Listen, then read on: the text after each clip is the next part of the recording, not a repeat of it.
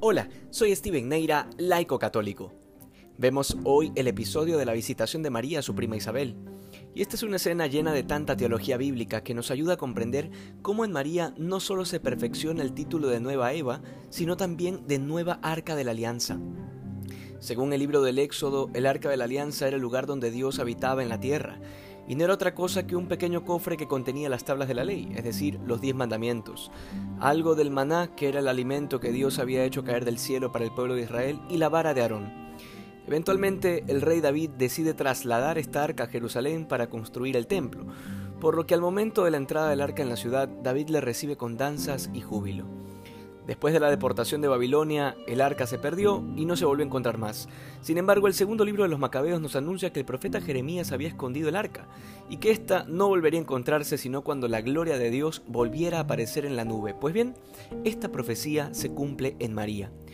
San Lucas casi que copia los versículos del Éxodo para referirse a cómo la sombra del Altísimo cubre a María cambia la palabra nube por el Espíritu Santo, pero la acción es la misma.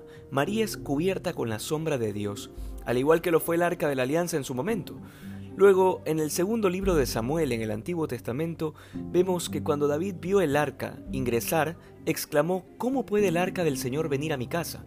Pues bien, en esta escena del encuentro entre María e Isabel, San Lucas cambia la palabra arca por madre, para significar su indignidad de recibir la presencia de María.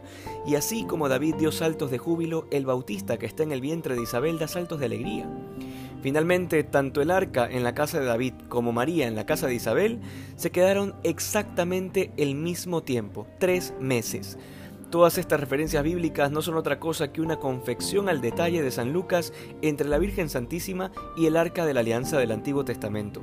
En breve resumen, esta es la razón por la cual la Iglesia reconoce en María al arca de la nueva alianza.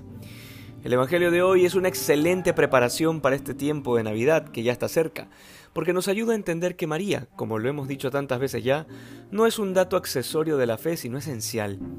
Es increíble cómo, siendo tan pocas las líneas que se le dedican a María en los Evangelios, a su vez esté presente en todas las escrituras, desde el primero hasta el último de los libros, desde el Génesis hasta el Apocalipsis, lo que nos recuerda la importancia de reconocer el poderoso papel de María en la historia de la salvación y sobre todo en nuestra vida cristiana. Que sea ella la que nos acompañe en este tiempo de espera para que aprendamos a acoger todas las gracias que Dios quiera derramar en nosotros en esta Navidad que hoy seamos más santos que ayer. Dios te bendiga